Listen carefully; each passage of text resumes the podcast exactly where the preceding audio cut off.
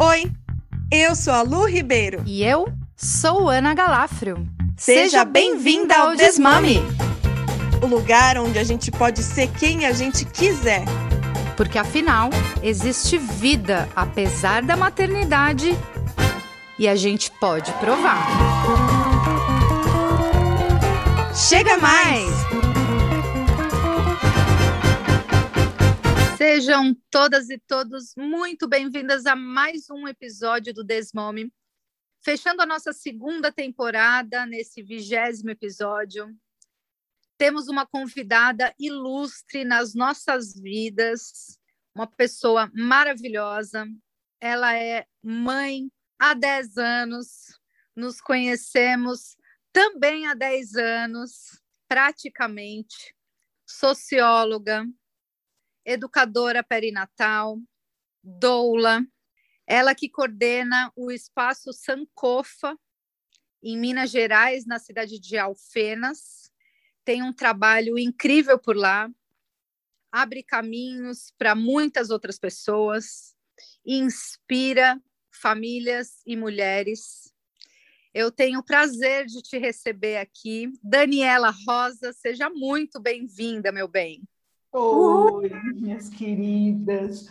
Que delícia, viu? Fico te ouvindo aqui, o coração vai ficando quentinho, aninhadinho, assim, ai, gente, isso é colo, colo virtual. Oi, é um prazer estar aqui, é muito bom. Muito ai, bom. que delícia, Dani. E, oh, Ana, acho que você esqueceu de falar sobre o, o mestrado, né? O mestrado, porque eu vou, vou contextualizar uma parte da história. Quando eu conheci Daniela Rosa, lá nos idos de 2012, num grupo em Campinas, é, a gente trocava alguns e-mails, assim, antes dela participar do workshop, e eu vi que ela tinha uma pesquisa na Unicamp, já tinha um mestrado em sociologia, na pesquisa do teatro experimental do negro, e também estava cursando um doutorado. A maternidade atravessa esses caminhos, né, Dani? Sim. Eu ia, te, eu ia começar desse ponto. Como é que uma socióloga vai se envolver, vai voltar o seu olhar para ser doula? Quando é que você soube que existia acompanhante de parto, todo esse rolê? Nossa, foi um beta-HCG positivo, né? Do dia 15 de dezembro de 2010. Eu tinha qualificado a tese de doutorado no dia 13 de dezembro. E aí, 13 é meu número, tá, gente? E aí, e eu me sentia mal, eu estava me sentindo mal antes, durante a qualificação, e botando na conta da ansiedade, do nervosismo, do medo, e, enfim, escrevendo. E aí passou a qualificação, eu continuei me sentindo meio mal, né? Falei, bom, a qualificação já passou e não é, não era isso, não era, não era só isso. Aí fui fazer um teste e eu estava grávida do Samuel. E ali foi um, um, um virar assim de chave, porque na época eu tinha conhecido, os caminhos são assim, né? Eu tinha conhecido Rosa, Rosa Carneiro, ela é professora da UNB hoje, e ela fazia doutorado na Unicamp, e a gente fez uma disciplina juntas, assim, 2008, 2009, e ela me deu um folheto, ela quando foi apresentar seminário de tese, eu ainda pesquisando teatro negro, e ela falou, ah, eu pesquiso humanização do nascimento, tal, né? Falei, nossa, que interessante isso, mas estava ainda naquele lugar de, né, decidindo se eu seria mãe ou não, estava nesse processo, né, no começo dos 30 e poucos anos. E aí eu peguei esse panfleto. Quando eu engravidei, eu me lembrei desse grupo, que foi o grupo Samaúma, que foi justamente no espaço do grupo Samaúma que eu conheci a Ana. E aí eu cheguei no grupo, e foi aí assim que eu me vi numa roda com vários casais, várias mulheres falando de parir em casa, de parir sem anestesia, de, de acompanhamento de dor. Eu não conhecia absolutamente nada. Eu cheguei, vi aquela reunião e sumi por algumas semanas. Porque eu falei, gente do céu, não. Nossa, que mundo é conta. esse? Que mundo é esse? Como assim? Eu tenho medo de tomar injeção, sabe? Assim, como, né? Eu, eu ainda choro ralado que eu fiz com nove anos, assim. Eu achava que era uma coisa, né? sou dessa. As pessoas me olham e falam assim, nossa, é tão corajosa. Gente, na verdade, assim, não, né? É, é, é, é, é suporte, assim, né? Que eu tive nesse processo. E aí, sumi do grupo. E aí era engraçado que era meio caminho, né? Então eu ia para o Unicamp, voltava, tal, para aula, né? morava ali em Valinhos, que é do lado, e sempre passava ali pela entradinha de Barão, toda quinta-feira à noite era, era, reunião. Eu lembro que eu fiquei umas semanas assim sem ir. A primeira pessoa, eu mandei um e-mail para o grupo antes de tudo isso, antes de chegar para essa primeira reunião, a primeira pessoa que me respondeu foi a Ana Paula Caldas, que eu amo, assim, mora no meu coração, assim. E ela me respondeu, e aí cheguei, conheci Lara Gordon, Larissa Carpinteiro, a Dorothy Coquena, né? Elas foram minhas doulas é, é Janaína, uh, do, ali do Espaço Sabiá, que é psicóloga, que é minha psicóloga até hoje. E, e, assim, me descortinou esse universo, mas deu medo, assim. Era muito, né? Quer dizer que eu posso escolher, sabe? Era mais ou menos isso. Eu saí de um lugar de uma pessoa que falava, nossa, me dá uma anestesia geral. Olha que horror, gente, olha que horror para vocês verem só da onde que eu parti, tá? Me dá uma anestesia geral quando entrar em trabalho de parto, me acordo quando eu fizer 18 anos, não quero sentir nada desse processo. Nossa, Dani, não é muito diferente do meu lugar, sabia? Eu tinha absoluto é. pânico é. de parto normal.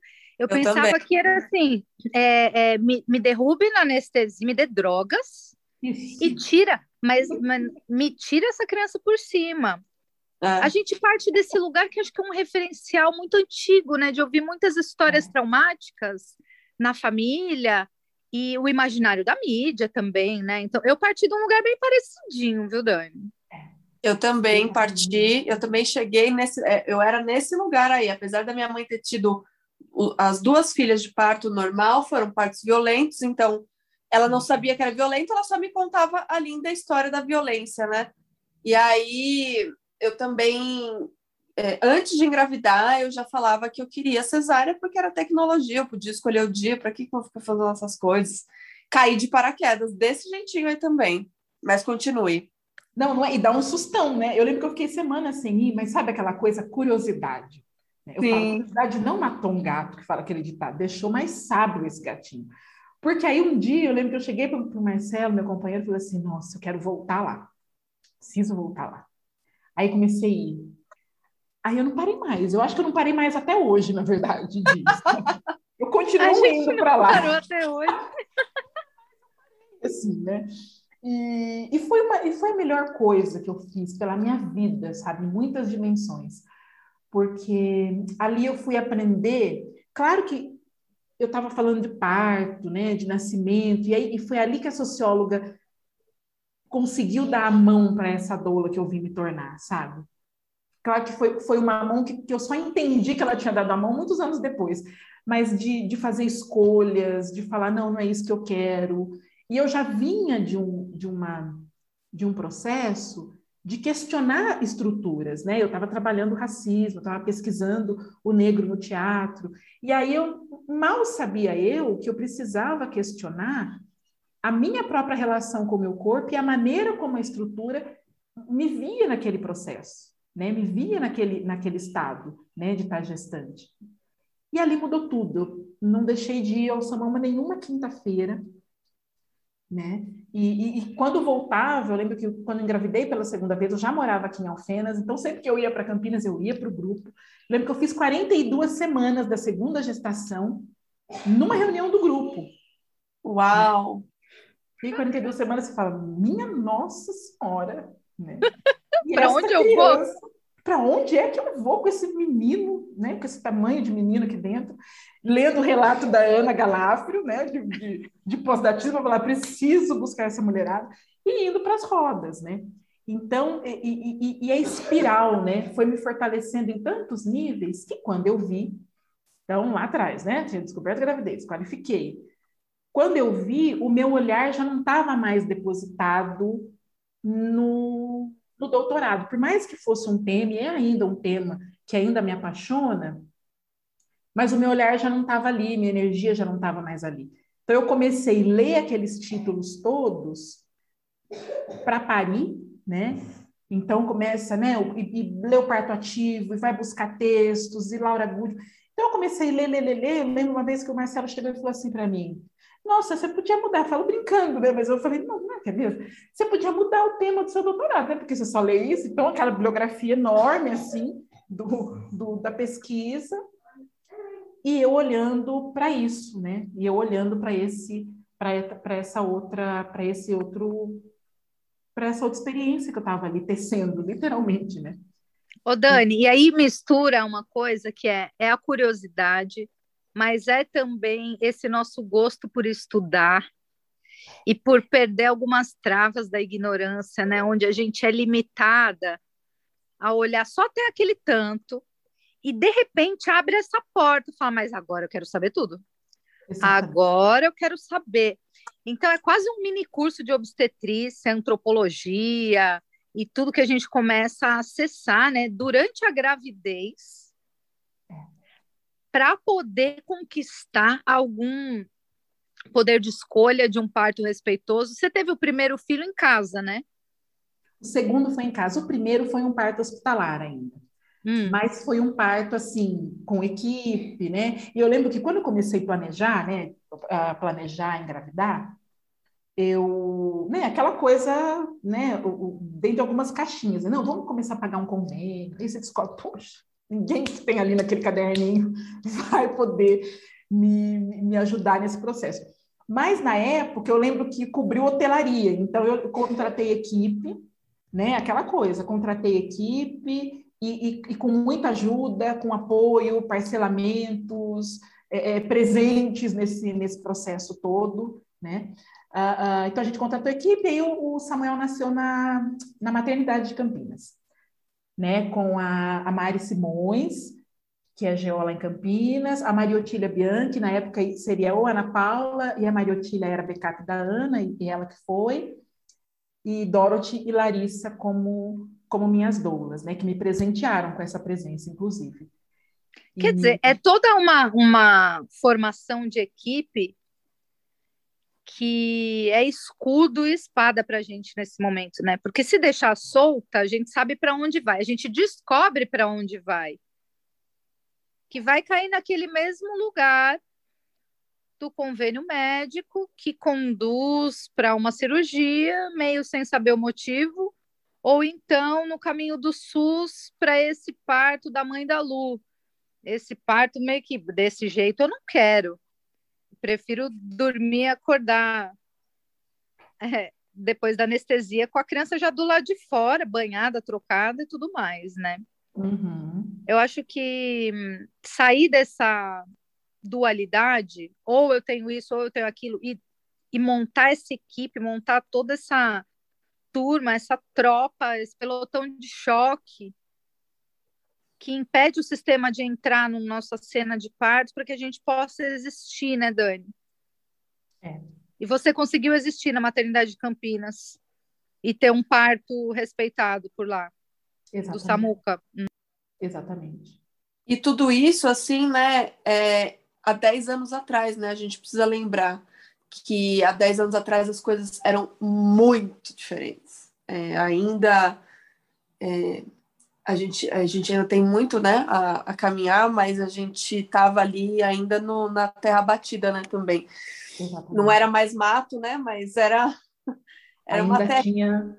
É, é, e uma coisa que me chama muito a atenção, sabe, Dani, é que você, na, na sociologia, trabalhando essa questão é, do, do teatro, é, eu também, quando engravidei, estava, inclusive, faz... me formando em teatro.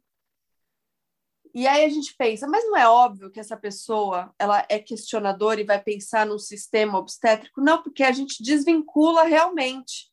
Né? A gente vê é. aí gra grandes é, bailarinas, grandes artistas, grandes é, esportistas tendo uma cesárea porque realmente desvincula é, é tão arraigado essa, essa, essa história que a gente não sabe nem que tem esse portal às vezes. A gente hoje em dia a gente ouve muito mais, né? Óbvio, está muito mais disseminada a palavra do, do parto humanizado, da doula e tudo mais, mas ainda assim é um lugar que a gente não vincula enquanto consciência corporal, social, política, né? É, pelo muito mais ainda na nossa uhum. época, né? há 10 anos atrás.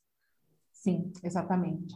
Fica muito no lugar de que tem profissionais treinados para isso, né? Então é para eles, são eles é que vão conduzir. Só que aí quando a gente descobre que a condução deles é uma condução que nos aparta do nosso corpo, inclusive a ponto de chegar. Eu me lembro da primeira consulta que eu fiz, quando descobri que estava grávida, então ali às vésperas do, do, Natal, eu não consegui um horário com a minha ginecologista na época, que depois nem foi a, a que me acompanhou no meu parto, enfim, aí tem também essa coisa de mudar o profissional.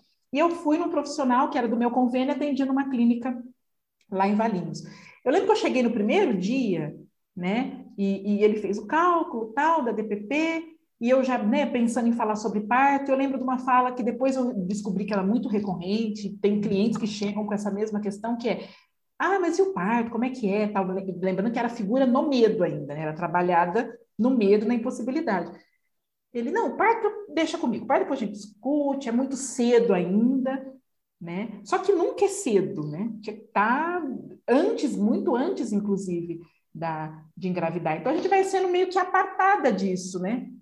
Então tá toda ali no, em, em, to, em, muitas elaborações e questionamentos, mas na hora que chega nessa, nesse, nesse momento, né, que é um momento limite da vida, uh, tá entregue, né? Tá uhum. entregue. É, é uma coisa inquestionável, né? Vira uma entidade onde não se toca é. e não se questiona né? É, é, e ainda mais quando a gente tem já essa cultura de ir no médico, médico que alguém indicou, médico da família, o médico que viu uhum. você nascer, né? Tem toda essa. É o meu, é, meu obstetra de estimação. É, é e é muito difícil se desvincular, como se o cara assim fosse ficar chateado, ele vai ficar chateado com os milhares de, de reais que ele ganha pelas cesáreas que ele faz, então deixa ele ficar chateado em Paris, querida, tá tudo bem. Né? É, é um sistema muito paternalista, né? Então, como a gente tem figuras muito carentes dessa desse olhar cuidadoso do masculino, eu percebo muitas mulheres que se vinculam afetivamente a essa figura. Questionar uma figura masculina é problemático, é difícil. Uma figura masculina de jaleco, estetoscópio pendurada, meu amor, é um semideus uhum. nessa sociedade. Acima dele, quem? Acho que só o Papa, uma figura religio quase religiosa mesmo, um médico, né? E aqui a gente não é contra médicos, né? Mas é, existem muitos médicos que aparecem como vilões, né? Esses mercenários e tudo mais, mas não são todos. Alguns são convictos das intervenções e do quanto eles são necessários. É, fariam essa intervenção ou essa cirurgia nas filhas, na própria esposa, uhum. na, na, pessoa que eles mais amam. Então, assim, não é sobre odiar médicos, mas é compreender que aquela cartilha médica não está respaldada na ciência. Né, é tempos de Covid, todo mundo fala sobre evidência científica, né? O que, que é científico, o que, que é pseudociência. Então, a medicina a obstétrica, grande parte dela é uma pseudociência, né? Um negócio assim, vamos intervir ali, né? Vamos, vamos mexer, vamos cutucar, vamos cortar, porque o corpo da mulher passa a ser um perigo. Vamos tirar esse bebê dessa ameaça perigosa, né? Mas eu queria avançar um pouco, porque toda essa construção nos fez mulheres que pariram, né? Mães que pariram. Como é que se deu a virada de que isso poderia ser, além dessa provocação do Marcelo, né? Por que, que você não muda a sua direção?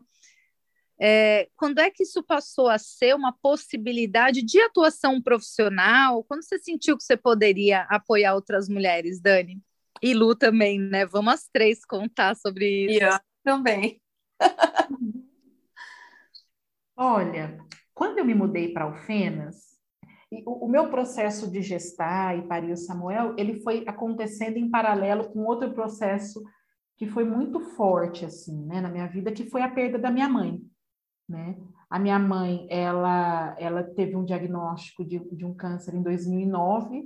Então, quando eu engravidei do Samuel no final de 2010, ela estava ainda, estava bem, né? Tinha qualidade de vida e teve por um ano ainda um, um, um período bacana uh, da vida dela, mas já estava nesse final de vida, né? Então, uh, eu me lembro que esse amparo e esse olhar integrativo, assim, né, que, que, que aquela equipe, que, que pensar uma doula, né, que pensar uma, uma parteira, né, que eu conhecia a Ana Cris, inclusive, que foi a, que assistiu meu segundo parto no, na primeira gestação, ela, ele estava correndo muito em paralelo com a maneira que eu conduzia o tratamento da minha mãe.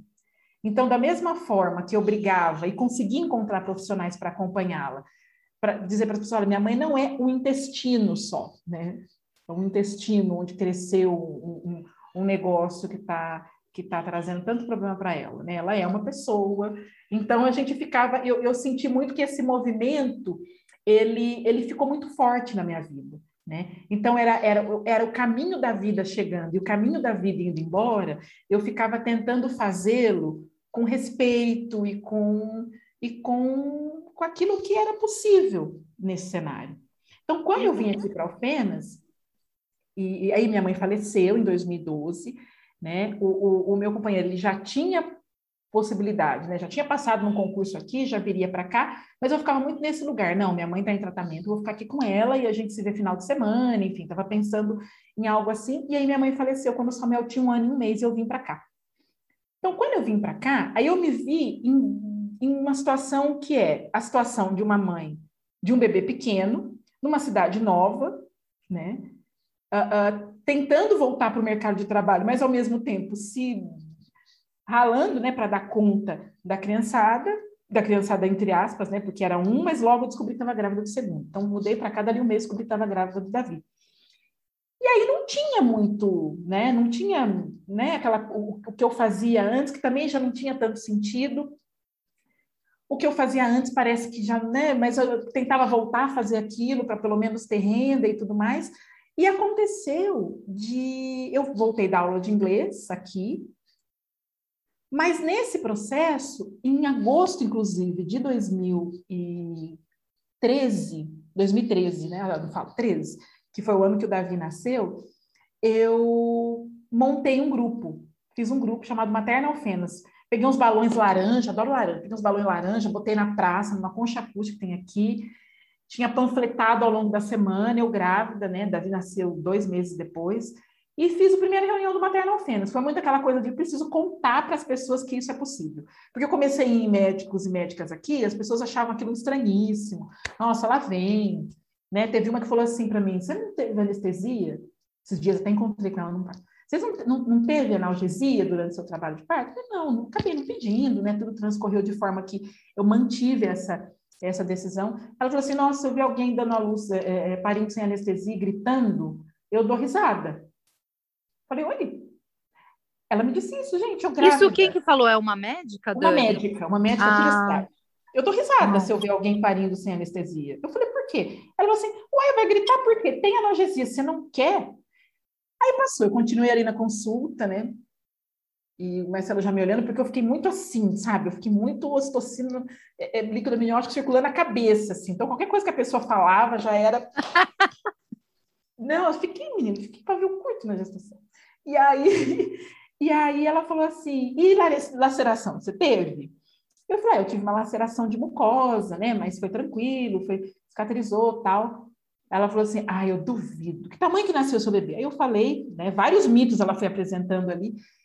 E aí eu falei assim: você quer ver? Isso é fácil resolver, porque a gente vai ali, ó, na sua máquina, eu te mostro que não teve nenhuma aí nessa hora, mas então tá bom, né? Obrigada. Obrigada, a gente volta na próxima consulta, viu? Já tinha, já tinha examinado. E eu falei, a senhora estava quase assim? fazendo um vulvaço na, na sala de consulta da mulher, né? quase, quase.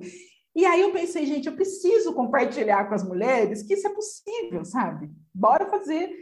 E aí que foi aí que eu comecei a fazer as reuniões do Maternal Fenas, e aí eu ia no jornal, ligava para o jornal para fazer matéria do, do Maternal Fenas. E sabe que uma coisa que eu sinto? Quando eu cheguei aqui, eu não sabia, eu não conhecia ninguém. Não sabia quem era filho de quem, quem mandava em quem, quem era dono do quê. É ótimo não saber.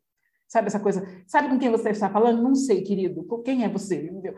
É ótimo, porque isso me tirou muitas travas. Né? Isso me tirou muitas travas e isso me permitiu me deslocar na cidade, tipo, olha, eu, eu tenho essa proposta, bora fazer? Quem vem? Né?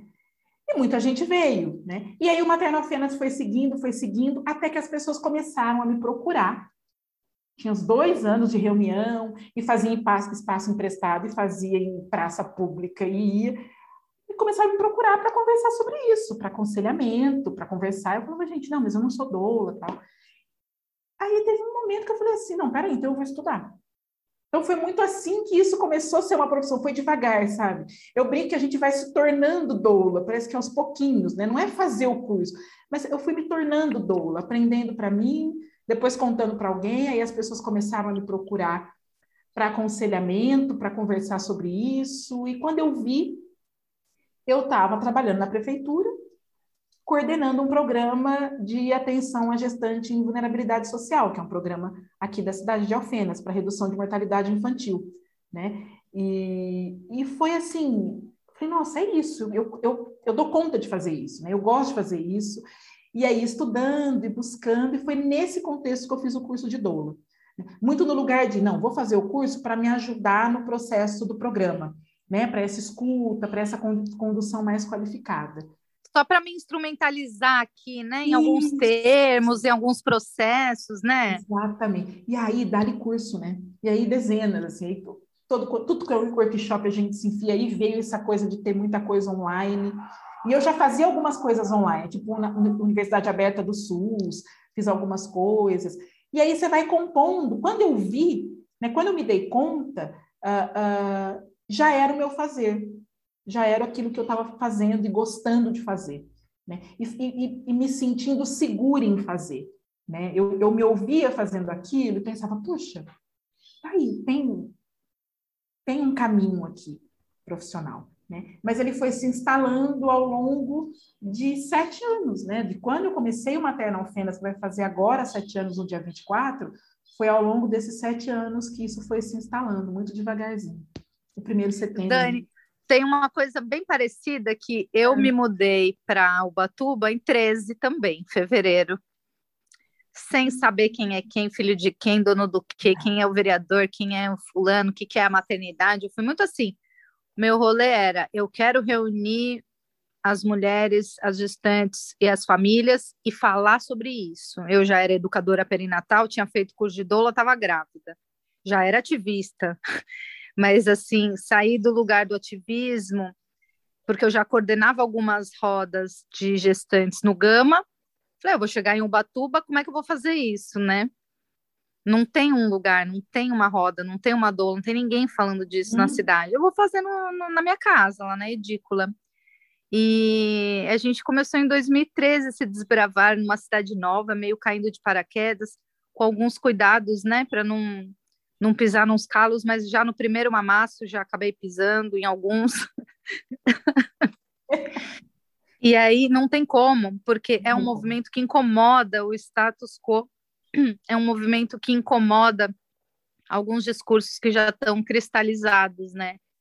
E como foi? Depois que as mulheres começaram a te procurar, isso pela educação perinatal, né, com aconselhamento, tudo mais, mas e o parto, o primeiro parto que você acompanhou como doula, como é que a pessoa chegou? Como foi? Ah, isso é muito. Quando as pessoas começaram a me procurar, e eu tive uma médica que fez o meu pré-natal aqui, né? Porque eu fui dar a luz ao Davi lá em Valinhos, fui com 37, fiquei cinco semanas, né? Esperando a pessoa. E aí eu fazia o pré-natal aqui, e era muito curioso porque a gente ficava horas batendo papo no pré-natal e falando de livros, o que ela tinha lido, e ela fez Unicamp, foi colega da Ana Paula Caldas. Nossa, porque eu li o livro tal, nananã. E era muito interessante essa, essa nossa conversa. Quando eu comecei nesse aconselhamento, um dia encontrei com ela na rua, ela falou assim, Dani, eu vou começar a mandar as mulheres que eu acompanho para você fazer os acompanhamentos de pós-parto, aconselhar em amamentação e tal. Sabe quando você fala assim, eu Né? Eu ainda brinquei com ela, eu, porque eu? Ela falou assim, Dani, você fica uma, a gente fica uma hora, uma hora e meia na consulta, você só fala disso, tá, a gente só conversa disso, você pode, pode ser a senhora assim, tipo, olha, eu tô vendo que, que rola. E aí eu comecei fazer esse, esse trabalho, né? Na época eu não, tinha a menor ideia de valor, não tinha nada, nunca tinha feito isso. Lembro que fiz um folhetinho para deixar no consultório dela e ela começou a indicar e algumas pessoas vieram. E nesse processo, veio uma pessoa em outubro de 2018, mais ou menos em outubro de 2018, um casal que me procurou e falou assim: a, a Ana Laura te, a Ana Laura me indicou você. Eu falei, eu? Eu falei, mas eu não sou doula. E eu lembro que eu ia dar aula no curso de doula do Samaúma, que foi onde eu fiz a minha formação. Eu ia dar um módulo sobre uh, uh, racismo e perinatalidade. E aí eu tinha acabado de fazer um acordo com a Lara que eu daria o curso, mas que eu aproveitaria ia fazer o curso de doula, porque eu estava coordenando lá o programa. Eu falei para esse casal, eu falei, não sou doula, mas ele falou não, mas a médica falou que você pode sim nos aconselhar, nos acompanhar. Eu falei, e ela chegou muito no comecinho da gestação. Então, eu lembro que eu fiz esse, eu comecei esse acompanhamento, fiz o curso em novembro de 2018, e esse bebê nasceu em junho, 8 de junho de 2019. E ele é meu vizinho, ele está uma casa daqui, porque quando eu mudei de, de lugar, o Ciaparto, o Ciaparto, mudei de lugar. Estou me sentindo no Ciaparto, né? A gente está em encontro de MCs do Ciaparto. Totalmente. MCs, é uma roda de MCs do Ciaparto. Mas quando eu mudei o Sankofa de lugar, aqui em Alfenas, eu acabei achando uma casa que é do lado dele. Né? E é muito, é muito bacana eu sempre passar por ele assim e olhar para ele e me lembrar disso, sabe? Então foi a primeira primeiro parto que eu acompanhei, que foi um parto domiciliar, com uma equipe de enfermeiras obstétricas que essa mulher descobriu. Ela descobriu uma numa cidade aqui perto. A gente não tem ainda uma enfermeira obstétrica que acompanhe parto domiciliar aqui. Uh, tem uma que faz já acompanhamento de, de pré-hospitalar e tudo mais, até mais de uma mas ela descobriu na época, né, isso final de 2018, na cidade de Alpinópolis, a mais ou menos uma hora, uma hora e pouquinho daqui, que tinha uma parceira, ela estava trabalhando no hospital ainda, essa enfermeira, e tinha uma parceira em Mococa, que é interior de São Paulo. Então, as duas vieram acompanhar esse parto. Fui, e foi meu primeiro acompanhamento em junho de 2018. E aí aquela coisa, né? Que é, é, aquele momento que você olha e fala assim: caraca, eu vim para fazer isso. Eu demorei para é. chegar nesse lugar, mas foi isso que eu vim fazer. Demorei, mas tudo bem também, sabe? Eu não, eu, eu não maldigo esses caminhos, né? Eu acho maravilhoso. Esses caminhos que a gente faz antes, né? Ele me compõe esse caminho. E foi esse o primeiro, o primeiro momento, né? Aí ontem foi muito bacana, que eu saí para caminhar na rua e encontrei dois dos bebês que eu vi, nas, que eu vi nascer. Falei, oh, gente, que delícia! Ai, gente, que incrível! E agora sim, né? É, uma das perguntas que eu queria fazer, você já me respondeu, e aí eu queria ouvir a Ana também, e, e queria falar também desse, desse princípio, né, de como a gente se, se descobriu, que é esse lance, assim, você fazia uma, uma, uma, parada que não era, você não, não trabalhava com cuidado, né? Você não, não, não tinha uhum. um, uma profissão do cuidado. E, e aí, de repente, você fala, nossa, é isso, né? Por causa da sua mãe ali, que também despertou todos, todos esses lados, né, que aconteceram. E a gente, às vezes, só consegue ver isso muito depois, né? Eu consigo ver muito, muito mais claramente hoje em dia, dez anos depois, né? Nove, quase nove anos depois de ter me formado. E, e você, Ana, como é que foi? Porque você já era veterinária, né, meu amor? Eu era, mas eu tinha desistido de ser veterinária, né? Eu tinha ido fazer o curso lá de formação de coaching. Quando eu voltei gestante, eu imaginava que eu ia trabalhar o autoconhecimento e a para os veterinários, para os estudantes. Meu projeto era com os alunos de quarto ano lá da USP, né? Eu tinha conversado com o meu diretor, da faculdade, vamos, vamos trabalhar com os alunos, com essas ferramentas aqui, vamos. E aí eu mergulhei bem nessa onda que a Dani falou, toda essa literatura obstétrica e da gestação, do parto, da maternidade, do carregamento de bebês, da amamentação, eu mergulhei nisso aí. Então, quando eu comecei a fazer os atendimentos com o coaching, foi para mulheres mães puérperas, na maioria, em transição de carreira, em transição de identidade, que eu sempre via a transição de carreira como a ponta do iceberg, que é a transição de identidade para se assumir nesse lugar social e político que é a maternidade. E aí é, fiz o curso de educadora perinatal, as coisas eram paralelas. Eu trabalhava coaching para mulheres, workshops de autoconhecimento, atendimento individual e ajudava a Ana Cris. E aí, onde que ela me pedia? Era toca lá a reunião de gestante, vamos revezar essa reunião de gestante aí no Gama, quinta-feira. Isso é 2011. Eu comecei a revezar com ela e com a Maíra Duarte. E um ano depois, grávida pela segunda vez, falei de fazer esse curso de doula aqui. E eu fiz o curso de doula e mudei para Ubatuba sem a menor ideia de quando acompanharia um parto. Acabei de postar esse relato no meu Instagram. Eu não fazia ideia quando isso aconteceria. Afinal, tinha um molequinho de dois anos e meio e estava grávida da segunda filha.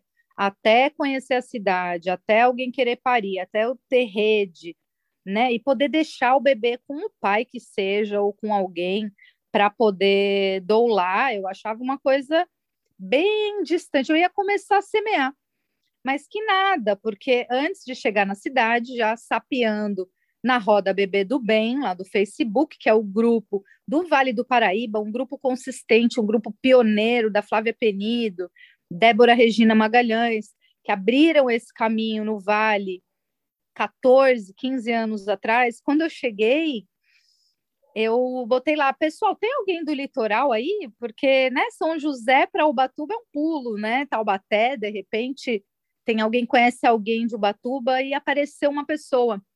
Ah, eu, apareceram duas. Uma era gestante e tinha parido em Curitiba, um parto natural, e a outra tinha tido um VBAC, um parto normal após cesárea, no hospital em Jacareí. Ela teve o primeiro filho por cesárea, porque estava pélvico, no segundo ela pariu parto normal, uma psicóloga. Falei, beleza, quando eu chegar, eu já sei que eu vou procurar essas duas, só para a gente conversar, se conhecer. Temos o parto em comum, não simplesmente um parto, a conquista de, porque não é que ele aconteceu, teve que ir atrás, teve que mudar, teve que fazer escolha. Então, isso nos une realmente, né? É você ter empatia, falar, nossa, aquela ali fez um movimento, eu quero conhecer o movimento que ela fez. E essa mulher, quando eu cheguei em Ubatuba, eu falei, cheguei com as caixas em casa. E onde você está morando? Em que bairro? Eu falei, estou aqui no Itaguá. Ela, ah, eu moro no Itaguá também. Que rua você mora? Eu falei, eu moro na Chico Santos. Ela, pois eu também. Eu falei, então vem aqui tomar um chá. Mesmo dia, ela passou lá com um molequinho e uma barriga, eu com um molequinho e uma barriga. E a gente já começou a trocar ideia, como é que foi, como é que não foi, como é que faz para parir nessa cidade? Não tem como, né? A, a, Santa Casa tinha quase 70% cesariana, um sistema muito rígido, e a gente marcou essa primeira roda, é, nós três e mais uma pessoa que eu tinha conhecido pela Ana Cris, falou, ó, tem essa mulher aqui é, grávida do terceiro, teve dois filhos na Inglaterra, então ela teve dois partos naturais na Inglaterra, e quer parir de novo e está em Ubatuba. Então, nós quatro, e ainda achei uma professora de yoga para gestantes que estava grávida, tinha feito curso de doula no Gama, pronto, primeira roda, já, mas assim, eu cheguei em fevereiro, a primeira roda já foi em abril, com esse grupo. Para onde a gente vai? E a gente criou um grupo no Facebook, que hoje tem 1.300 mulheres, tá? oito anos depois. É, mas é um grupo que conectou pessoas. E essa conexão começou oito anos atrás, porque daí no dia 13, tá, Dani? De agosto, é, minha filha tinha 40 dias e eu acompanhei o primeiro parto domiciliar em Ubatuba como doula.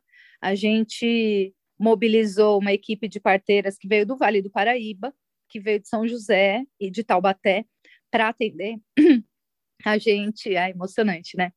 Porque hum, eu vejo essas crianças crescerem. E, e, minha filha, com, com essa em especial, com a Naline, são como irmãzinhas, assim, sabe? Que o pai da Cor e o pai da Naline já moraram juntos. Então, essa coisa aqui de, de Ubatuba, né? E eu acho que tem esse viés no que você está falando, Dani, de começar numa cidade menor. Não sei quantos habitantes tem em Alfenas, mas aqui é tipo, quando eu cheguei era tipo 70, 80 mil de moradores em Ubatuba. É por aí, né, também.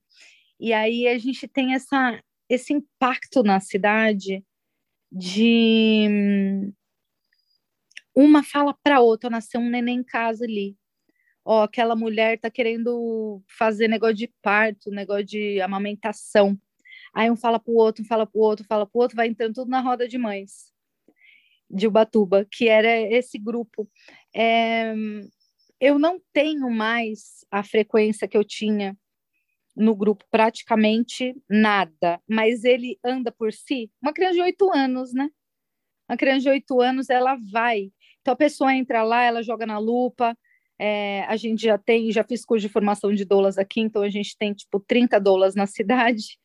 É, e as pessoas se encontram ali. Quem chega de outros lugares se encontra ali. Agora, do movimento das mulheres caiçaras, da população de Ubatuba e das comunidades tradicionais, é, isso a gente ainda está em processo de alcançar.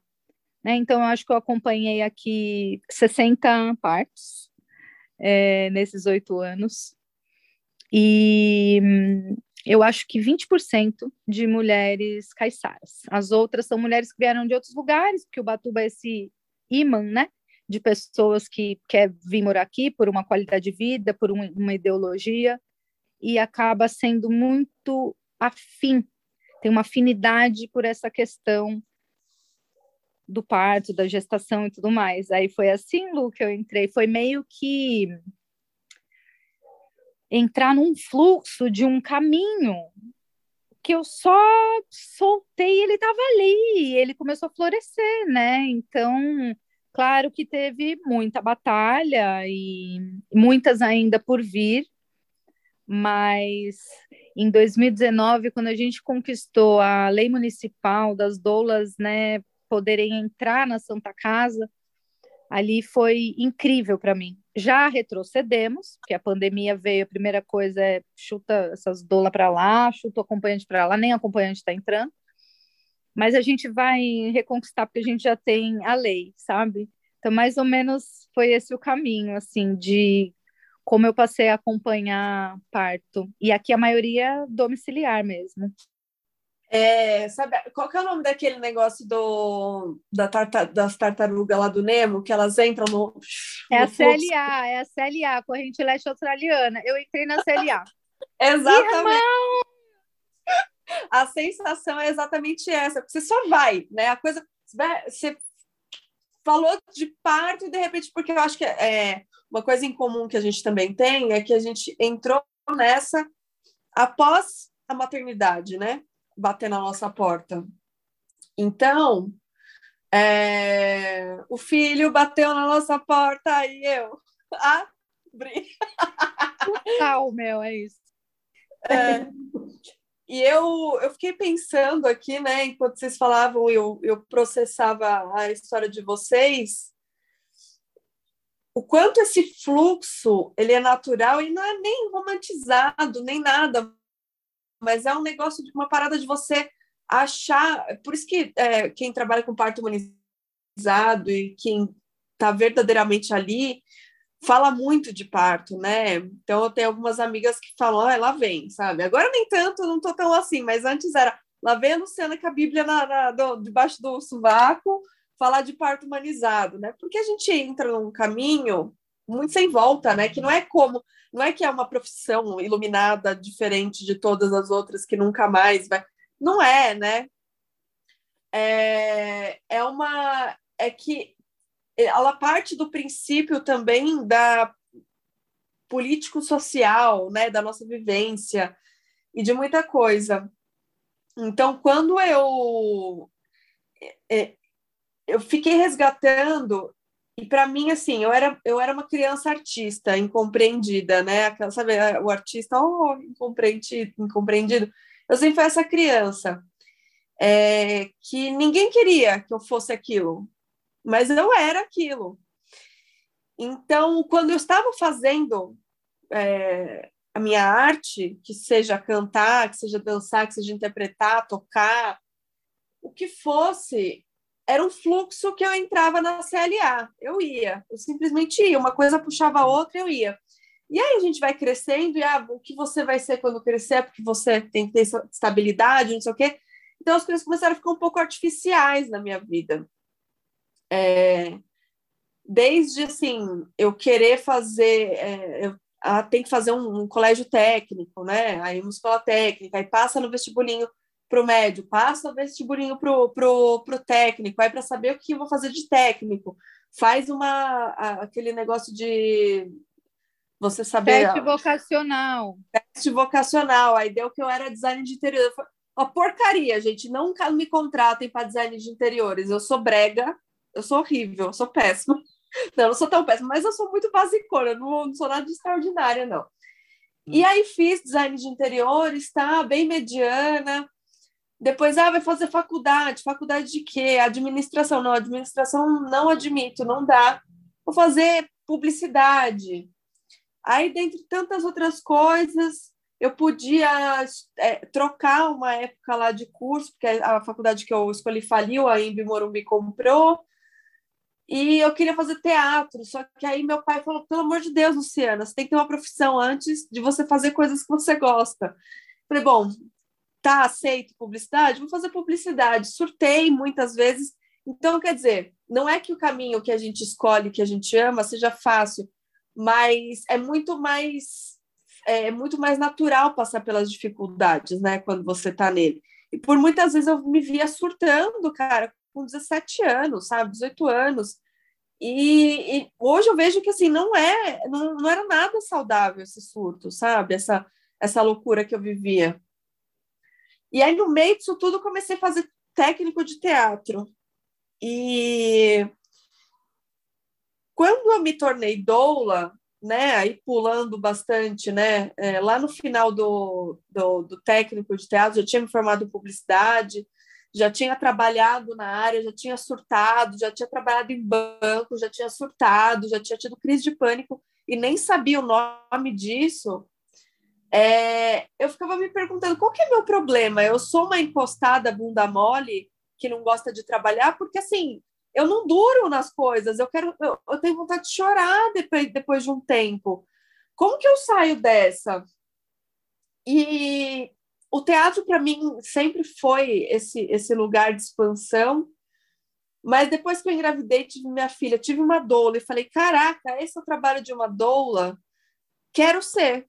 Achei ótimo, achei incrível, quero fazer esse curso". Minha filha tinha um ano quando eu fiz o curso e eu fiquei resgatando assim, mas eu nunca trabalhei com nada do cuidado. Mas em todos os lugares que eu trabalhei, eu cuidava muito das pessoas e às vezes até me, me distanciava de mim para cuidar dessas pessoas. Tinha um, um, diretor meu na, no curso né, de teatro, Luiz Bacelli, era, ele era da Globo.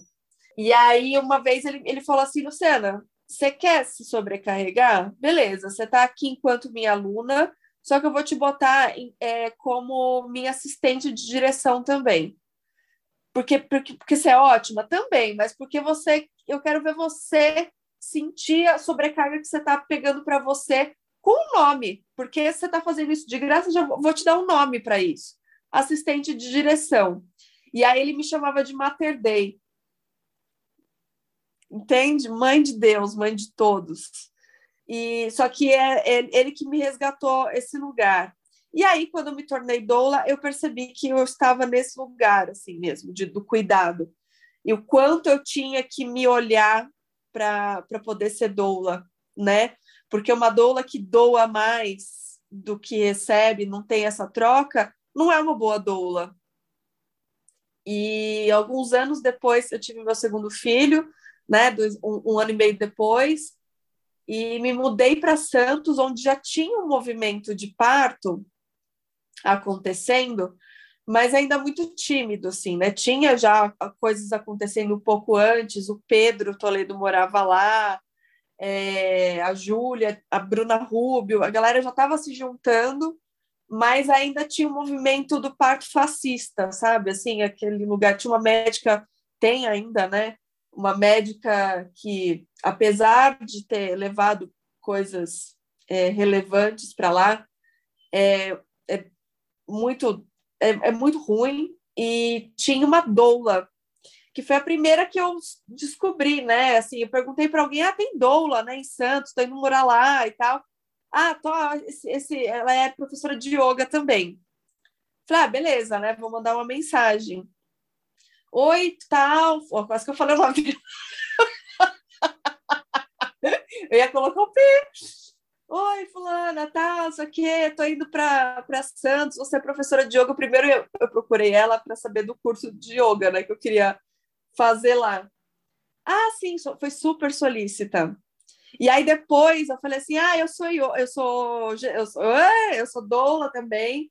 Tô chegando aí e tal para somar" e nunca mais ela me respondeu. E aí eu descobri pela Raquel Marques, né, que, que também era de lá, né, e tal, que tinha o Partejar Santista, que era um grupo virtual que tinha encontros esporádicos lá, né, com as meninas. E logo que eu cheguei lá, foi o contrário, né, eu já era doula aqui, já tinha experiência aqui de dois anos e pouco. E quando eu cheguei lá, era, nossa, a doula de São Paulo chegou, né, uau, que da hora! E eu, gente, pelo amor de Deus, quem sou eu na fila do pão? Não faça isso. eu estou no mesmo lugar. A diferença é que eu tenho mais médicos que trabalham com isso lá, né? Tinha mais abundância. E, e lá foi aonde eu percebi assim esse é, esse movimento acontecer, porque aqui já tinha muita gente.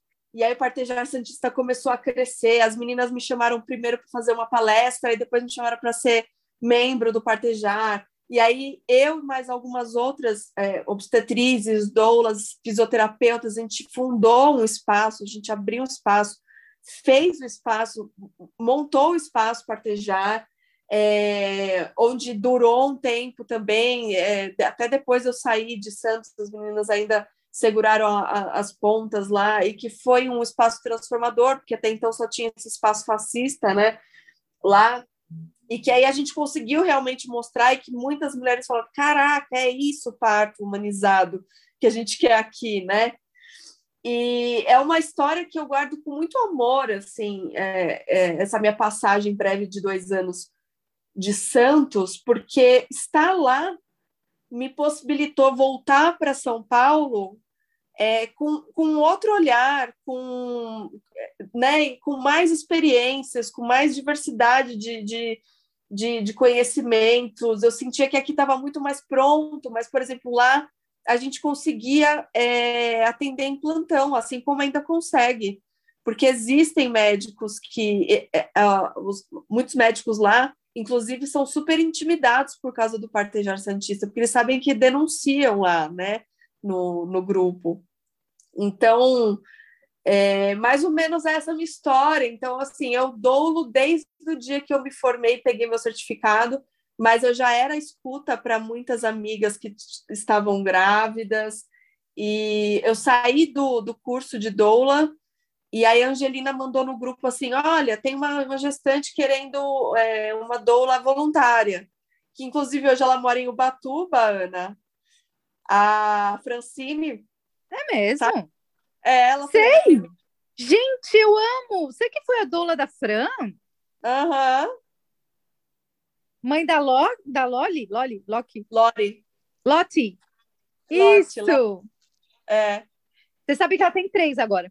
Tô sabendo, tô sabendo. Ela teve o primeiro, ela tinha acho que 17 anos. Não, super nova, super nova. É. Ai, que legal! Eu sei que foi um parto com a Betina, foi você, então. Fui eu a doula. Gente, essas muito... histórias se entrelaçam, né? Sim, muito, sim. né? Muito, muito, é incrível. Ô, Dani, ô, Dani, ai, eu tô amando, mas assim, é, além de doula, antes de ser doula, você já era uma formadora de doulas. Você já participava do curso de formação, né? É, na verdade, nossa, primeiro só um comentário. Lu, como eu amei ouvir tua história. Adorei ah. esse, ouvir esse e como e como é muito é muito essa CLA, né, gente? É isso mesmo. Muito. É tudo ali 2011, 2012, 2013, né? vai que vai. Vai Sim. que vai.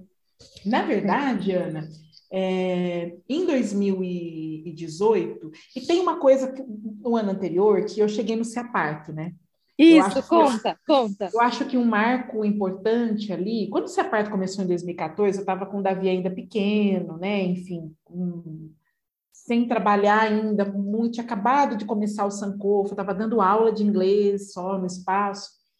E aí não dava para ir, não rolava aí, né? Aí foi 14, 15, 16, meio que nessa toada, né? Como é que eu saio e enfim, né? Cheguei a sair, fazer curso, mas sempre com ele junto, e era muito desafiador e tal, deixava um, ia um. E aí, em 2017, a Ana Cris me escreveu, começo do ano, um e-mail que eu li até a metade, né, para depois tirar a lágrima do olho para continuar lendo, sabe? Você faria uma, uma, uma palestra no Ciaparto, alguma coisa assim? Eu? Né? Mas como assim, né?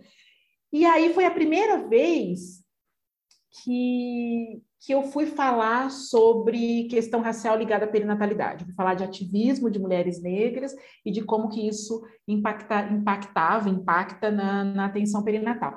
Então, em 17 foi esse primeiro momento né, que eu comecei a falar disso, né, trazer essa, essa leitura que eu já tinha construído antes com a pesquisa do mestrado né, e do doutorado, que eu acabei trancando, né, gente? Doutorado tranquei depois desse tempo e, e não destranquei. Vou abrir outra portinha agora, numa outra área, talvez.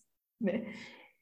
E aí, em 2018, a Lara Gordon me convidou para dar aula sobre isso no curso de dolo do Samaúma. Então, e foi meio assim, né? Eu, eu na prefeitura, 17, tinha feito essa fala no Ciaparto, voltei para o Ciaparto em 2018, e, e aí isso, já, isso foi ampliando, né? Isso foi sendo amplificado dentro do simpósio estava na prefeitura e a Lara me convidou para fazer o para falar no curso. Foi aí que eu fiz o curso. Então foi meio que, né, eu fui fiz as duas coisas pela primeira vez. Depois que vieram outros cursos de doula, que aí eu tenho tenho feito ainda, né? Mas foi meio junto, né? Foi também tudo muito pertinho ali. Sim. É, você vê que essa união de frentes costuma acontecer perto dos 40 anos, aí trazendo uma questão mais antroposófica que eu amo. O lugar de pesquisa, o seu lugar de vida também, é, dentro de um simpósio internacional de assistência ao parto, dentro daquela sala, em 2017 não foi só uma participaçãozinha, não. Aquilo impactou e atravessou profundamente todos os profissionais que estavam ali, precisavam ouvir é uma, uma fala inesquecível, inesquecível. E em 2018 não é só que você voltou para o CEAPART, você já voltou como comissão científica. Então, acho que é um momento onde você, pela primeira vez, consegue olhar de dentro para fora, minimamente, minimamente, buscando uma transformação de olhar no simpósio também, fazendo a intersecção entre a questão racial e a questão da humanização. Não só palestra sobre antirracismo, mas uma palestrante negra numa sala aqui, qual é a representatividade é, dos monitores, dos palestrantes, da, do corpo do Se Aparta né? Quando você entra nesse corpo, foi tão necessário e está sendo cada vez mais. Eu vejo isso é, numa nova CLA chegando. Exato. E que você e vai abrindo esse caminho também, né, Dani? Falando sobre isso e, e fazendo com que outras mulheres ativistas, doulas e obstetras negras se reconheçam e avancem junto, né? É, e eu acho que mais que, que, que isso, assim, foi uma porta é, que foi abrindo outras portas, porque a gente estava lá, eu fui, eu estava. A gente presenciou esse momento, né? Essa transição do CIAPARTO, a partir do momento que você é, apareceu ali é, para dar essa palestra porque a gente começou a, a é, já não era mais possível voltar. Então era para falar sobre racismo, era para falar sobre feminismo, era para falar sobre LGBTQIA+, era gordofobia, e aí foi, né, é, aumentando, e, e hoje a gente não consegue mais conceber um ciaparto que não tenha diversidade e que não é, olhe cada vez mais profundo, né? Prova disso são todas as, as críticas que vêm, que são recebidas e que são acatadas é, por vocês, né? Por, pela comissão e pela organização do Ciaparto a cada ano, que erra daqui, conserta dali e tal. E se não fosse, acho que a sua palestra ali naquele momento, não seria aquele momento que a gente teria dado aquele, aquele plot twist, né? É, é. Eu acho que eu demorei assim para essa ficha ir caindo, sabe? Porque como era uma virada muito grande na minha vida também, né? Ali foi que a que a profissional da perinatalidade também foi, sabe, fui entendendo que era possível eu mudar para esse lugar, né? E, e foi uma virada. Até hoje eu encontro pessoas que lembram dessa palestra, que compartilham comigo, comigo fotos que a gente fez naquele dia, sabe? Hoje de manhã eu, eu fiz uma aula uh, de um curso ainda, né, no, no pós-parto e, e, retomei um pouquinho essa história e, e ainda profundamente relevante, principalmente por conta disso que, que você traz, Lu, que é a questão de estar tá sempre se olhando de novo, re, retomando, reavaliando, ouvindo e vindo trazer, né? E é muito bom, é um lugar que, que também me, me satisfaz, sabe? Muito, muito mesmo. Aliás, eu tô. A gente começou a falar agora dessa área se aparto, né? Que a gente está inserida também. E, e, que acabou de acontecer, né? O, o, nesse ano de 2021 foi lindo, como sempre. E eu preciso dizer que eu tô com muita saudade de abraçar vocês. A Dani tem um abraço tão gostoso, minha gente. Se, todo mundo, o mundo inteiro, precisava experimentar um abraço de Dani. Olha, pós-pandemia eu vou ficar assim num lugar paradinho, estacionadinha, só para abraçar geral. Então é só vir, eu vou depois dar o endereço. Tem a, o Xande não falou no sapato que eu ia fazer a barraca do abraço? Falou. Então eu também já estou inspirada aqui. Eu já estou até com a senha para ir para a barraca dele, depois eu vou abrir a minha filialzinha. Maravilha, gente. E é um lugar onde a gente. Vamos falar de aparto, né? É, é um lugar onde profissionais com o olhar voltado para o protagonismo da gestante, parturiente, da mulher mãe, se reúnem desde 2014. Então, é um lugar também de recarregar energia para a luta, porque ali é a Disneylândia. E quando a gente volta, é um terreno baldio, muitas vezes, que a pessoa sai do CIAPAR. Se a gente teve a amostra do que é o Batuba, Santos e Alfenas, imagina a pessoa que está lá nos rincões desse país tentando fazer verão, e ela é uma andorinha só. E faz, gente. Então, hum. realmente, é um lugar que recarrega, não só intelectualmente, mas dessa energia vibrante, assim. E, e eu já consigo ver no horizonte que em breve a gente vai estar presencial de novo. Eu acho Amém. que isso está próximo. E a gente tem ideias boas, né, dona Daniela Rosa? Sim, muitas, muitas. Ai, eu tô excluída nesse rolê, vocês perceberam? Alguém me bota na comissão científica! Saco! A arte, a ciência sem a arte não, é, não, é, não resiste, hein? Vocês podem me colocar lá. É... Cara, mas você estará, não tenha dúvida, porque eu já vejo até, já ve, já vemos, já vemos. Mas assim, é, é um lugar que se tornou necessário agora. O, o nosso oxigênio. E deu muito dó quando ele foi para o virtual, para o espaço virtual, mas esse ano a gente já encarou diferente, É. Ufa, porque o virtual tomou outra proporção. Em 2020, o, dois, o, o virtual era um luto. Em 2021 já é uma resiliência e é uma possibilidade.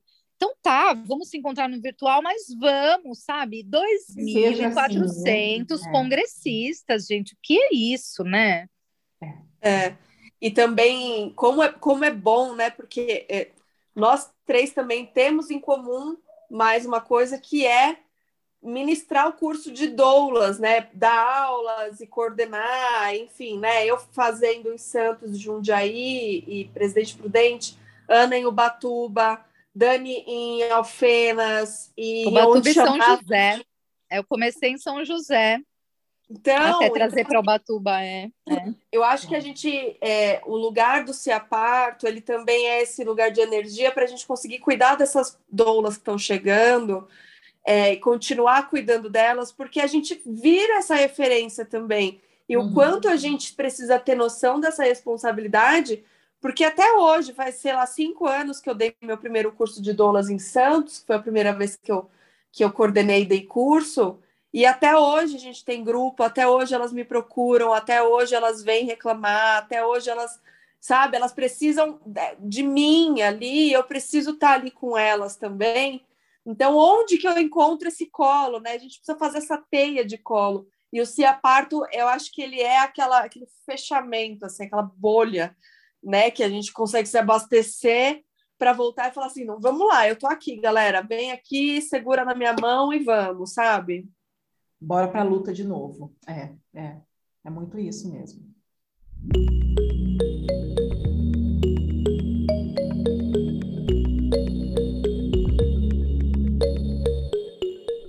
Eu queria te convidar, Daniela, ah. para os nossos quadros do podcast Desmome. Sabe que aqui somos um podcast independente.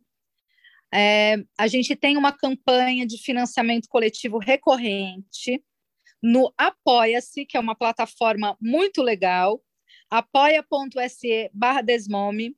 É assim que a gente tem, aos poucos, uma remuneração, porque a gente não falou disso mas também temos direito ao acesso à renda. Não é por sermos mulheres e mães e cuidadoras de mulheres e mães que temos que ficar para sempre na abnegação da renda. Então, para conquistar isso, a gente também mobiliza a rede. Gente que gosta de ouvir nosso conteúdo e fala: vou dar 10 reais por mês para essas garotas aí continuarem fazendo conteúdo, né? Então, para quem quer apoiar. O link está na nossa bio do Instagram, está aqui também na descrição do episódio do podcast. E a gente parte para os quadros. O primeiro quadro é o Topistola. E aí você me conta, Dani Rosa, o que é que te deixou pistola aí? Pistola, que esse povo que vai fazer é, vai criar espaços né, de discussão e não entende que a diversidade de corpos tem que estar nesse espaço. Fiquei sabendo de uma, de uma formação que rolou por aqui e fiquei sabendo através de uma pessoa super bacana, ela foi convidada para fazer essa formação, e aí ela veio me contar, falou, Dani, você tinha que estar, tá, falou para mim e para uma outra também, que está num, num, num, numa frente aqui bem importante, e, e, aí era uma formação né, sobre, sobre justiça restaurativa, chamaram lideranças religiosas, e aí eu perguntei, ah, que legal, chamaram um candomblé, chamaram a Umbanda? Não. Né? E aí isso me deixa pistola, né? Isso me deixa pistola. Eu tô pistola esse povo. Tem que chamar, né? Tem que chamar uma galera que está em frentes outras, né? Que não, que não são hegemônicas, né, não estão ali no centro da, das atenções, mas que vão atuar e que estão atuando nesse cenário e, e que não estão sendo olhados. Eu fico meio pistola com isso, sabe? Esse é, essa é a minha mais recente pistolidade. se, é que eu posso, se é que eu posso criar aqui novas palavras. Você pode tudo o que você quiser, Dani. Tem pistolidade aí, Lu? Ah, eu acho que eu vou falar no tema é, dentro desse sistema, né, que você começou a falar, né, eu acho que cabe um episódio, se vocês quiserem, aliás, vocês estão ouvindo, um episódio para a gente falar sobre essa remuneração do trabalho do cuidado, né? E aí a gente aprofundar também no, no trabalho das doulas, que a gente sabe que tem muitas doulas que ouvem a gente aqui, né? É, nesse sistema, como é difícil, e eu acho que a Ana também já deve ter visto muito no, nos coach de mulheres que ela fazia, porque eu fiz e eu vi, eu presenciei, eu, eu era uma delas, inclusive, com essa dificuldade de cobrar é, um trabalho que é lindo, maravilhoso, é minha missão de vida, imagino que a de vocês também, e de muitas outras doulas.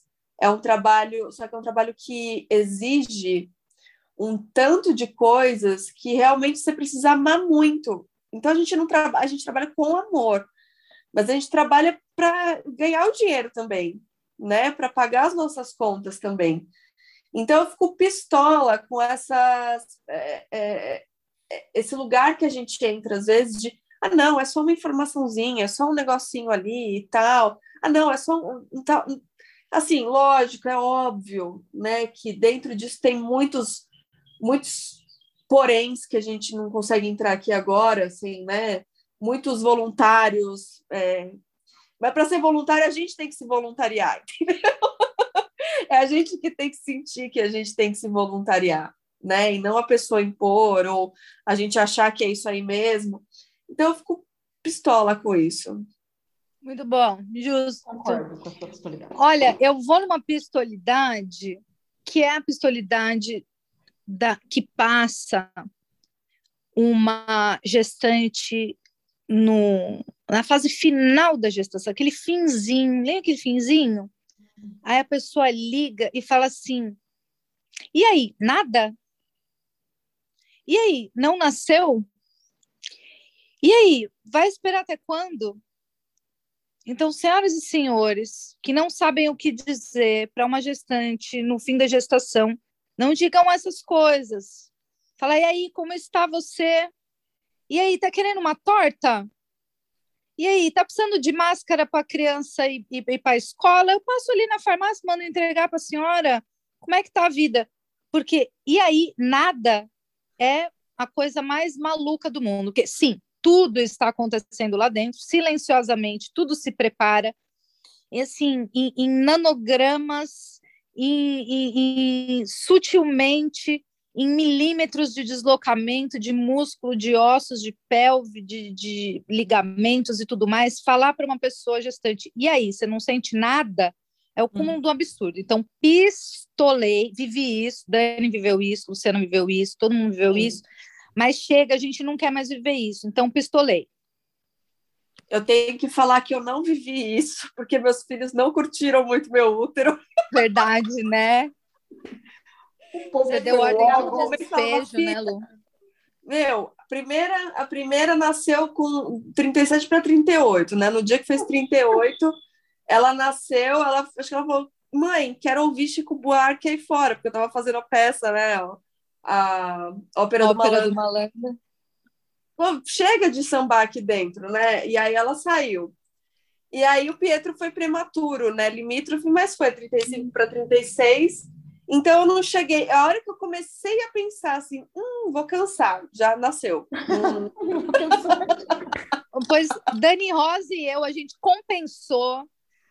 Compensou. Ah, compensou você e mais uma par de amigas aí, porque minha gestação para além de 42, Dani teve uma gestação de 42 também.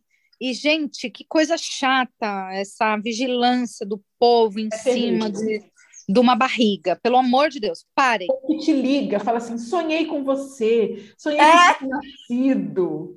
Sonhei com você. Ah, eu sonhei que não nasceu, que ele morre. As pessoas contam, ah?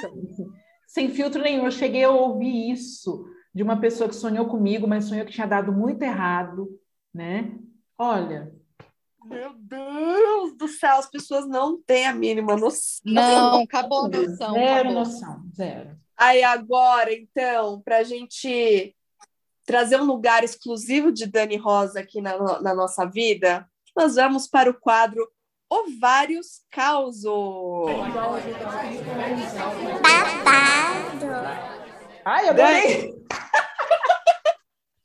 Dani, o quadro consiste em você contar um caos pra gente. Uma história pode ser de parto, pode ser de gestação, pode ser de nada a ver com isso, apenas uma história que você lembre, que é curiosa, engraçada. Uma história que você. Sabe aquela história que você gosta de contar e as pessoas falam, você já contou, mas pode contar de novo?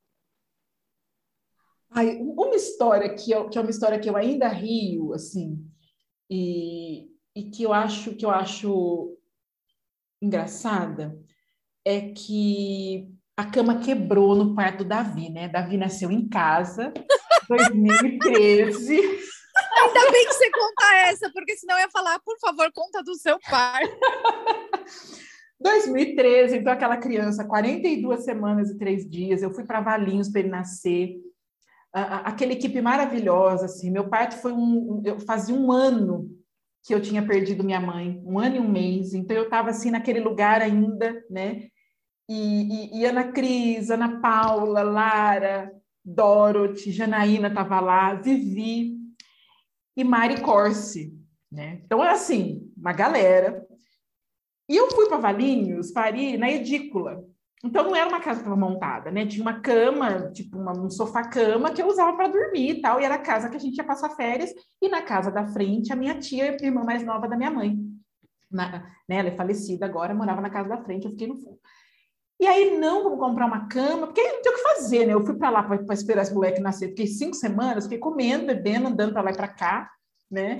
Visitando um e outro, assim. E aí, ah, vamos cama, mas vou comprar usada. E eu lembro que o Marcelo, quando chegou, botou na cama e falou assim: essa cama não vai aguentar. Ah, imagina, é só para o parto. Tal. Acontece que realmente ela não aguentou, ela sucumbiu.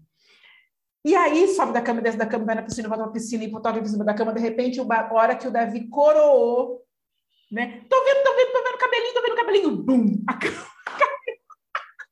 Você tá mentindo que foi na hora que ele.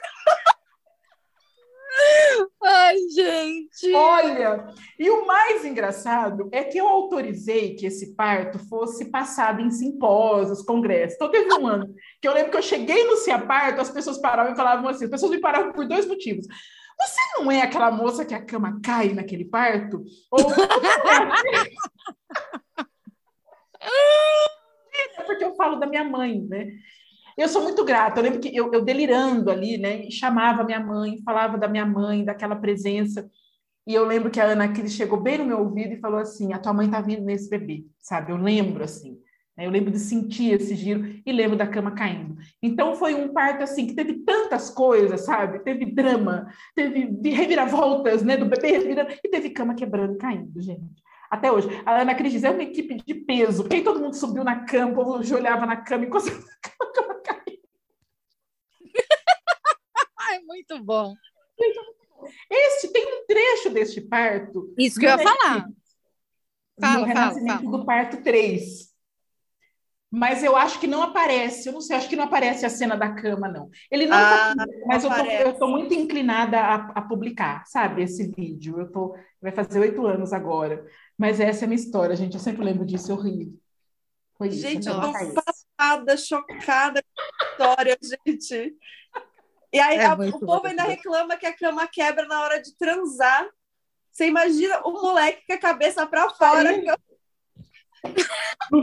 e aí ele termina de nascer a cama meio para fora, meio para dentro. O povo que ri. Era, é, um, é um parto, assim, maravilhoso, sabe? A Ana Paula Caldas de DJ no parto, ela punha música, tirava música, e ela brincava, ela falava assim, ah, quer saber, vou fazer isso aqui na vida, viu, gente? Eu vou ser DJ. DJ de memória é muito boa, DJ de parto. Temos um nosso último quadro para que antes da gente encerrar o episódio de hoje, que tá tão gostoso que ficaria horas aqui. Sabe que eu amo conversar com você, minha irmã, e a Lu também, minha irmã. O nosso último quadro é o descarga mental.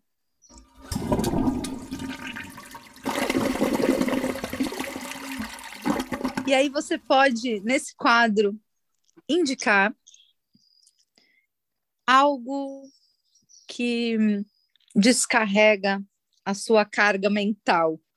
Indicar para as pessoas um, um filme, um livro, um utensílio doméstico, uma prática, um arroba, alguma coisa.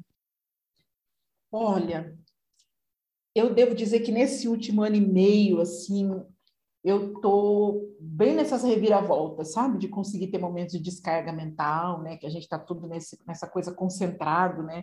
É casa, é escola, é criança, e, e é tudo dentro do mesmo, do mesmo espaço, enfim. Mas é, uma coisa, eu, eu, não tenho nada assim muito elaborado, né? Não é um, um livro, uma coisa, mas sabe uma coisa que tem me ajudado muito, gente? Programa de culinária. Maratonei o Sugar Rush todos, né? O Zumbo, aquele fazedor de, de, como é que chama? De macarrão lá da Austrália. Eu fico assistindo esses programas. Tenho feito muito isso. Porque é uma coisa livre que eu posso ver na presença das crianças, né?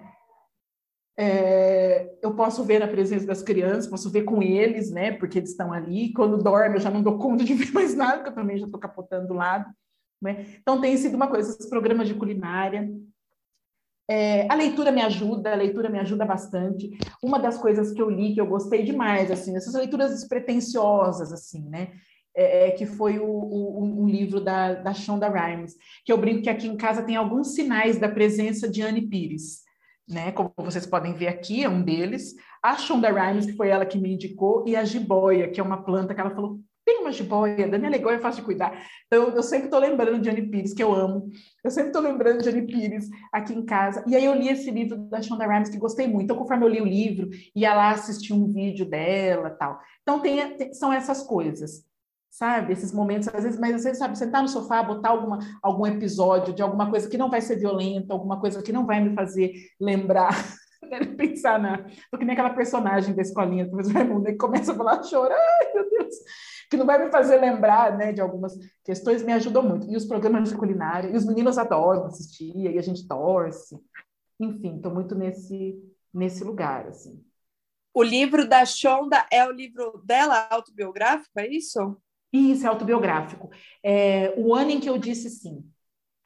Nossa, eu estou muito afim de ler esse livro também. Eu amo Shonda, eu acho que ela é fantástica, assim, muito louca, eu, mas eu entendo a cabeça dela, sabe? Gente, o livro é ótimo, assim. E assim, e, e, uma coisa que tem me ajudado muito, eu, eu li a, a, biografia da Michelle Obama nesse, nesse, nessa toada. Então, ler livros ah, de eu mulheres, também, eu mães, também. é, mães, sabe? E que falam da maternidade ali, Exato. que falam desses processos, e se debatendo ali com casamento, com homens, e com o que, que faz, o que, que a gente faz com isso, né, homens e casamento, o que a gente faz com isso? Filhos. Então, uhum. tem sido um, uma coisa bacana, sabe? De eu ler, de eu rir, eu grifo, eu choro. Isso me ajuda a dar uma. Maravilhosa. Ô, Dani, eu vou te indicar um livro agora que não é o meu descarga mental, que eu acho que eu até dei aqui já essa dica, mas entrando nessa, nessa parada aí que você está curtindo, assim, de ler sobre as mulheres e tal, o livro Minha Vida Passada Limpo, da Verônica Oliveira, da, da Faxina Boa, sabe? Arroba Faxina ah, Boa. Sei, sei. É lindo. lindo. E, bom, a minha dica vai ser bebam água e... Ai, é verdade. É... Luciana, você precisa contar se a esteira deu certo. A esteira tá dando super certo, gente. Eu estou muito feliz porque eu comecei tímida, com medo de, de andar e cair, ou tipo, meio ofegante, assim, faz uma semana e três dias que ela está aqui, hum. e eu já hum. estou correndo 9 km por hora, só que assim, eu faço um hit, né? Então eu faço tipo um minuto correndo, um minuto andando, 6 km por hora. Aí corro 9, ando 6 quilômetros, faço esse, esse esquema, ou eu faço uma hora andando 5 quilômetros por hora já. Eu estou muito feliz que eu estou nesse, nesse lugar, assim, sabe? É, fico vendo vídeo, fico ouvindo música, fico ouvindo mantra. Eu entro, é, e é muito louco me perceber, porque eu tenho feito todo dia. Acho que eu pulei um só, um dia que eu estava com muita cólica, mas me perceber e perceber que começa a hora que dá o clique da, da, da, endorfina e da serotonina, sabe? Aquela hora que você começa a ficar chapadinha, é, porque não é no começo. No começo é chato, no começo é ai, 10 minutos, ai 20, ai 30. Quando dá 40, eu ligo no girai, assim, que, meu, toca, se toca a música, o Beethoven, eu tenho vontade de correr, sabe? Então tem sido uma descoberta maravilhosa para mim. É, mas a minha outra dica, que é muito descarga mental, eu acho que a gente ainda não deu essa dica, que é o Coisas para Você Chapado, no Instagram. Coisas PVC Chapado é o arroba. Não, é coisas para ver. Não, para você chapado. Ah, é para você chapada. A pessoa mais chapada que não sabe o arroba do negócio. Ela foi ver chapada. E aí ela... é. é muito legal esse arroba. É, coisas para você chapado. Para mim, assim, eu fico horas nesse. Eu fico um tempo sem ver para poder fazer um, um, um Netflix. Assim. O Chapado Flix é muito maravilhoso, maratonar. gente. É, maratonar coisas para você chapado. A minha dica é, saiu a segunda temporada. Eu indiquei a primeira série chamada Valéria. Eu amo série espanhola. E essa se passa em Madrid. E eu já estive em Madrid, gente, é que chique, né? Eu já estive em Madrid e aí eu fico vendo aquilo. Ai, e eu adoro. Ela é uma escritora com síndrome da impostora. Então, e é tipo um Sex and the City Madrid. E elas são 10 anos mais jovens que eu, assim, né, uma, umas meninas de, de 30 anos, assim. Mas é muito legal de ver, é leve e é, tem um, uns bons diálogos. E a segunda temporada tem uma, nem sei que episódio que é, mas tem uma cena das mulheres voltando para casa pós pós bar, né? Elas se encontram num bar, numa cafeteria, alguma coisa, e depois elas voltam para casa. E é tipo um anexo da, da série. Depois vocês vão pegar, porque elas têm umas coisas que é meio fora. Você fala, nossa, que cena é essa? E essa é incrível, porque mostra essas quatro mulheres, uma no ponto de ônibus, uma a pé, uma de Uber e uma não sei o quê, indo embora para casa à noite e o que elas enfrentam. É homem assediando, é o medo, é cobrindo a roupa, é uma pega uma faca, nananana. depois elas chegam em casa e mandam no grupo: cheguei, estou bem. Aí a outra: cheguei, estou bem, cheguei, estou bem. E daqui a pouco começa: cheguei, cheguei, cheguei. Mensagens de nós, sabe? Eu me identifiquei muito muito, muito, muito. Porque, ai, me arrepia. A gente é passa por isso, sabe? De pegar um Uber e mandar o localizador para amiga. Então, Valéria, segunda temporada tá aí, a série é muito gostosa, não é para assistir com as crianças, tá, Dani? Tira as crianças da sala, tem umas cenas ali que só por Deus. Mas... Anotadíssimo, tudo aqui. Beleza. Eu não comecei a assistir ainda porque tá muito difícil assistir série, mas Quero. Você sempre fala dela e eu fico com é. vontade. É. Amei, amamos, nos amamos. Esse trio aqui, meu Deus, é muito amor. É... A gente podia dominar o mundo e estamos dominando. Dominando não, a gente está dando um jeito, na verdade. né? É, junto com tantas outras. cabe tantas... tanta gente nesse trio, né? Cabe, cabe muita é. gente. É. Eu agradeço demais é, você ter aceitado o nosso convite e ainda mais sabendo que a gente está fechando a nossa segunda temporada com você. Um belo encerramento. Você é luz, você é uma pessoa que, assim, desde que a, da primeira vez que eu vi, realmente, e, e, que eu abracei, porque já vi e abracei, né? Porque deu vontade de abraçar, eu falei, vou abraçar essa mulher. E aí nunca mais quis descolar. Tenho muita admiração pelo seu trabalho, por tudo que você faz. Muito obrigada. Nossa, eu que agradeço. Muito, eu muito, te amo, minha irmã. Olha, a gente ainda vai alcançar muitos lugares, merecemos. Sim. E não vamos desistir, não vamos se encostar até chegar lá. E eu falo isso para mim, para Luciana, para Dani, para vocês que estão é, ouvindo. Vamos continuar. Foi demais conversar com você. Volte outras vezes, hora que você tiver ideia, a casa é sua, por favor. Ocupe, tá bom? Te amo. Ai, amo você, Lu. Um beijo também. Vocês, assim, me trouxeram um, um calor assim para essa tarde, para essa para essa leva de dias, sabe, de recarregar baterias. Eu, eu tive com a Ana pertinho nos últimos dias e, e ela sabe, né, que eu estava saindo de dias assim muito difíceis. E aí, só de poder contar com, com vocês, só de poder contar essas histórias e rir dessas histórias e ver que tem tanta gente costurando coisas muito parecidas, já dá uma bela de uma fortalecida, sabe?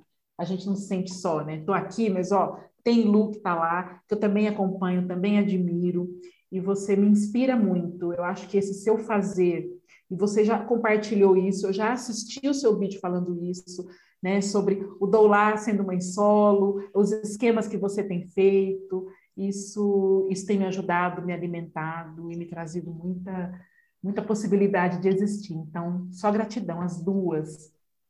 Que delícia, adorei, adorei. Maravilhosa. Passa suas redes para gente, para as pessoas te seguirem, Dani, onde elas te encontram. Pode me encontrar no Instagram, estou no Facebook também, mas o Instagram é, é, é, o que eu tenho mais movimentado, que é o arroba Dani Rosa, tudo junto, ponto, ponto Sankofa, Sankofa com K, arroba Dani Rosa, ponto Sankofa.